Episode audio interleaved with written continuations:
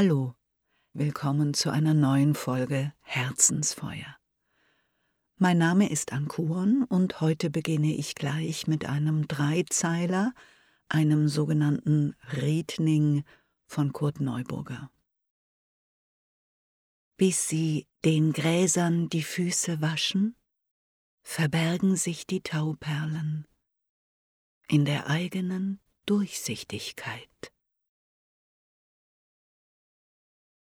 Wenn Ihnen der Begriff Riedning unbekannt ist, liegt es vermutlich daran, dass Sie Kurt Neuburger bisher nicht kannten, denn er ist der Erfinder dieser literarischen Gattung und auch der Wortschöpfer.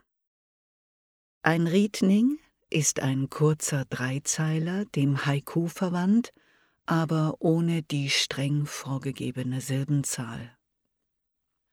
Kurt Neuburger nennt seine Riedninge geschriebene Bilder, und die Wortschöpfung Riedning sei ihm bei der Lektüre des Schweden Snorris zugesprungen.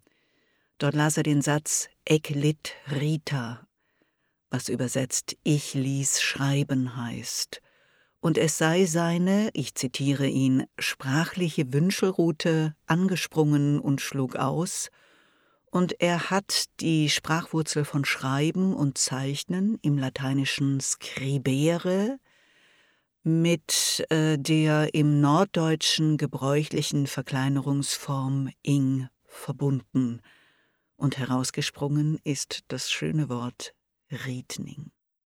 Kurt Neuburger habe ich tatsächlich persönlich kennenlernen dürfen als junge Frau. Da gab es eine Zeit, in der ich mich mit Kellnern und Hauskrankenpflege in Berlin durchgeschlagen habe. Das war zwar hart, aber eine sehr lehrreiche Zeit. Die Begegnung mit Kurt Neuburger ist mir unvergesslich und das war ein Kulturereignis. Das war übrigens im Jahr des Mauerfalls. Damals war er schon ähm, sehr krank und auch älter. Er lebte in einer Wohnung, die vollgestopft war mit Büchern, hatte ganz wache, interessierte Augen, war sehr charmant, verschmitzt und unglaublich interessiert, und es hat viel Freude gemacht, sich mit ihm zu unterhalten. In der häuslichen Pflege lernt man die Patienten ja auch noch mal ein bisschen anders kennen als in der Klinik. Das war damals tatsächlich noch möglich, ein Gespräch zu führen. Ich lese mal ein weiteres Gedicht von Kurt Neuburger vor. Weitermachen. Nicht alle Vögel haben Reisepässe. Nicht jedermann ist im Gesangsverein. Und ein Gedicht kann ohne Reim. Ein Rechnungsprüfer sein Leben lang ein Tänzer sein. Stumm ist das Flugspiel eines Hühnerhabichts. Solch Spiel bewegt, ob es nun duftet oder stinkt, malt, singt oder schreit.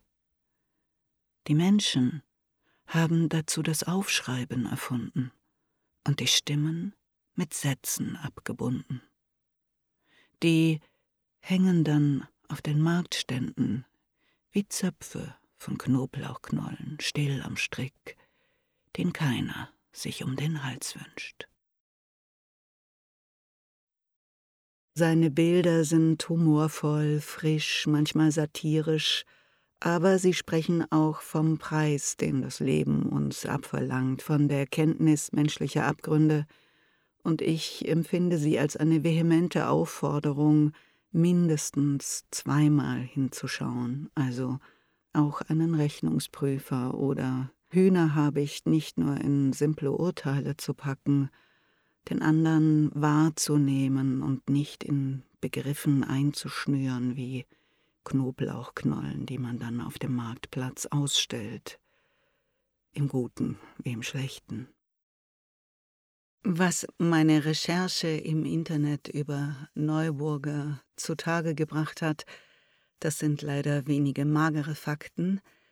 Geboren ist er 1902 in Deutsch-Wilmersdorf, am 30. Mai 1996 in Berlin gestorben. Sein Vater war ein Lepidopterologe, ein Schmetterlingsforscher. Seine Mutter hieß Alice, geborene Grabo. 1908 ließen sich die Eltern scheiden.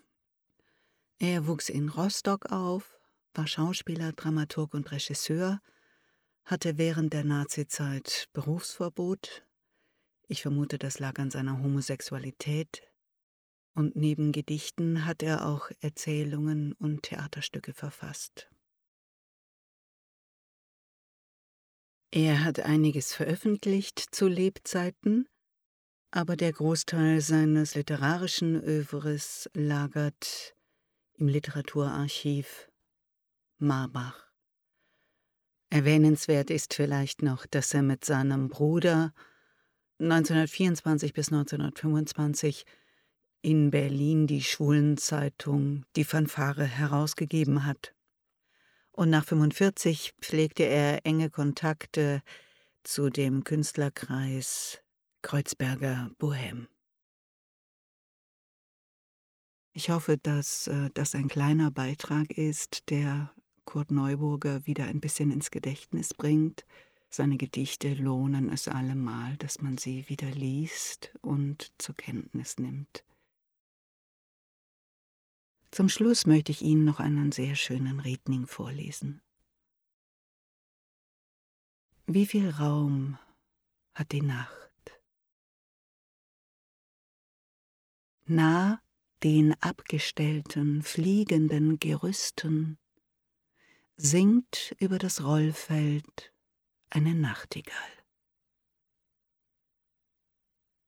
Ich wünsche Ihnen wie immer ein warmes, starkes Herzensfeuer und Tanz und Gesang der Nachtigallen über dem Rollfeld des Alltags.